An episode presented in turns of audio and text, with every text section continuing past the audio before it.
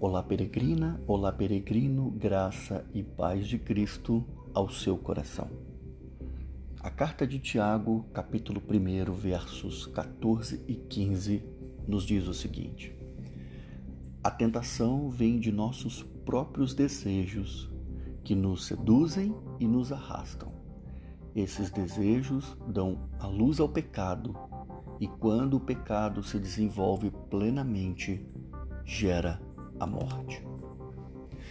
Você sabia que a tentação ela pode ter um efeito positivo em sua vida enquanto cristão? Se você realmente quer seguir a Deus, você vai se apegar muito a Ele durante a tentação. Como disse A.B. Simpson, a tentação exercita a nossa fé e nos ensina a orar. Cada vitória nos dá mais confiança em nosso líder vencedor e mais coragem contra os ataques do inimigo. Algumas pessoas têm a impressão de que seu pecado não irá alcançá-las, mas não é isso o que a Bíblia nos diz. Cedo ou tarde seremos tentados e se não vigiarmos, pecaremos. E o problema, o problema de quem vive uma vida no pecado e a consequência que ele traz. O texto de Números, capítulo 32, verso 23, nos adverte sobre isso. Lá diz o seguinte: Estejam certos de que vocês não escaparão do pecado que cometeram. Portanto, confie, a Bíblia nos adverte sobre isso.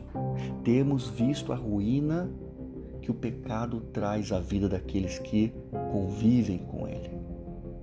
Mas olha só, vamos ver o outro lado da moeda.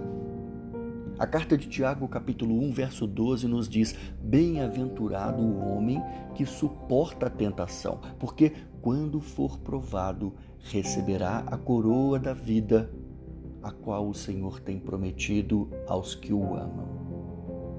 De outra maneira, traduzir bem-aventurado significa dizer feliz.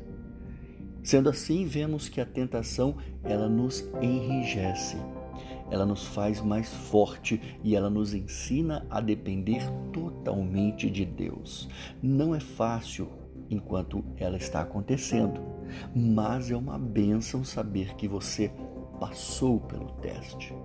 Pense sobre isso e faça como Tiago capítulo 4, verso 7 diz: resista ao diabo e ele fugirá de vós.